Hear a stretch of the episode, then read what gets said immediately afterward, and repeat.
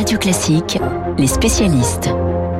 Il est 7h40 sur Radio Classique. Les spécialistes, nous devrions parler gastronomie dans un instant avec Laurent Guez pour parler de ce guide Michelin. Et puis la page cinéma avec Bruno Kras. On va débuter avec euh, le cinéma et avec vous, mon cher Bruno. Deux films euh, très intéressants en compétition euh, dans un instant. Mais d'abord, j'aimerais revenir sur le début difficile de Notre-Dame brûle, un film de, Jean-Jacques Hano. Aviez dit ça fera un carton.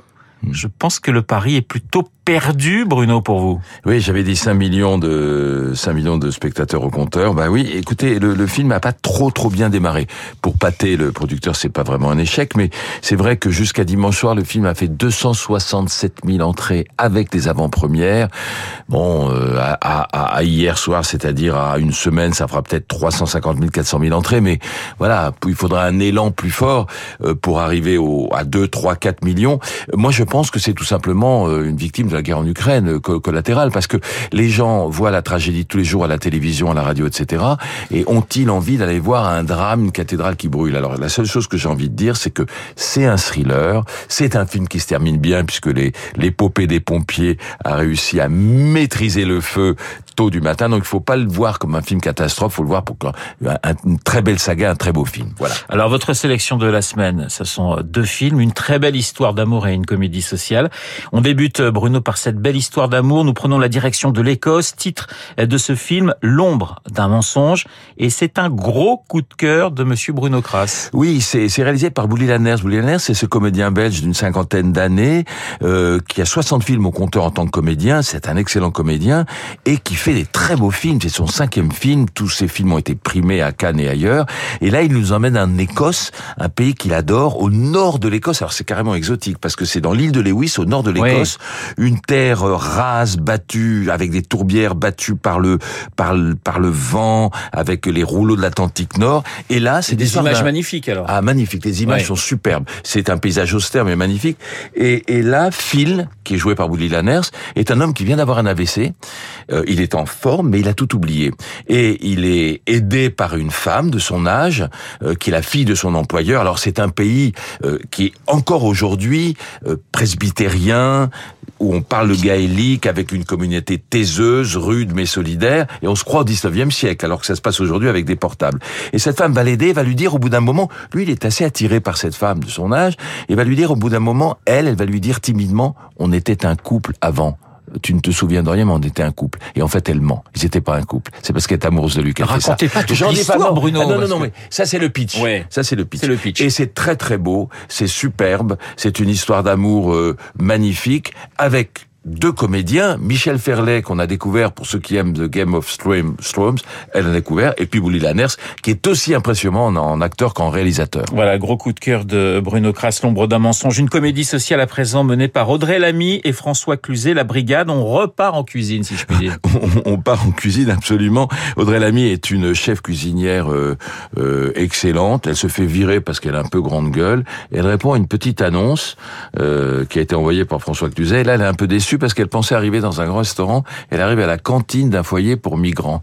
Alors, euh, au début, elle est déçue, puis elle se dit, bah, je vais enseigner la cuisine aux jeunes migrants qui sont en voie de réinsertion. Et là, avec son abattage, avec euh, sa, sa tchatch, etc., elle va séduire tous ces jeunes gens qui vont être passionnés par la cuisine.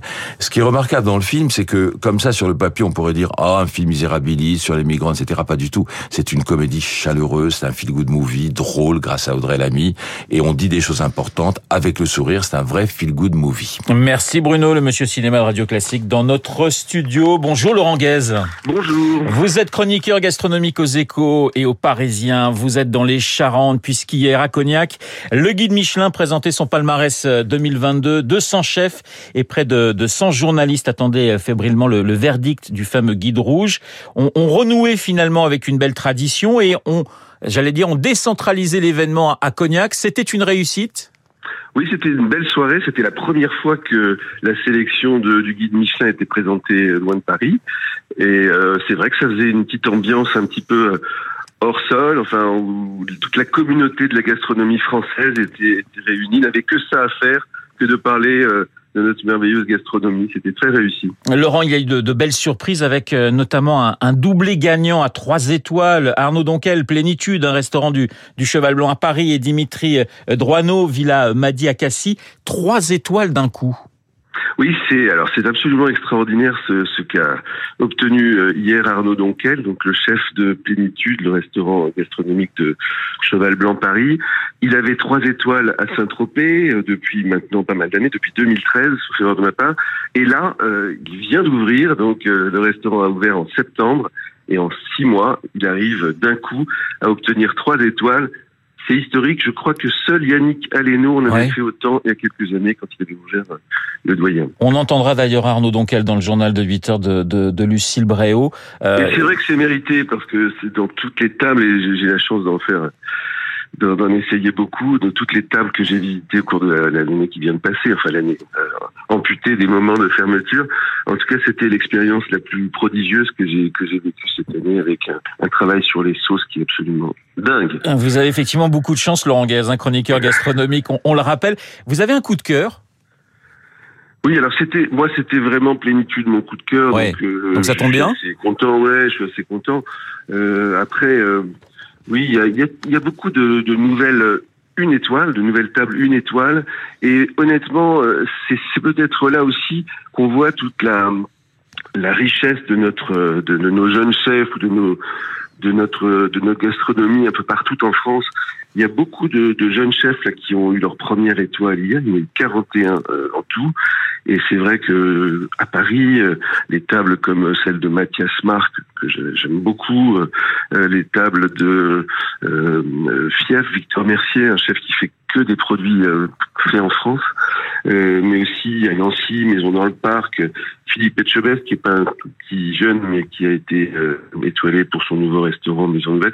Tout ça, c'est vraiment la preuve d'abord de la résilience, parce qu'on a eu des moments très difficiles dans le secteur. Historiquement difficile, depuis que la, gastronomie existe, on n'a jamais connu ça, c'est-à-dire les fermetures.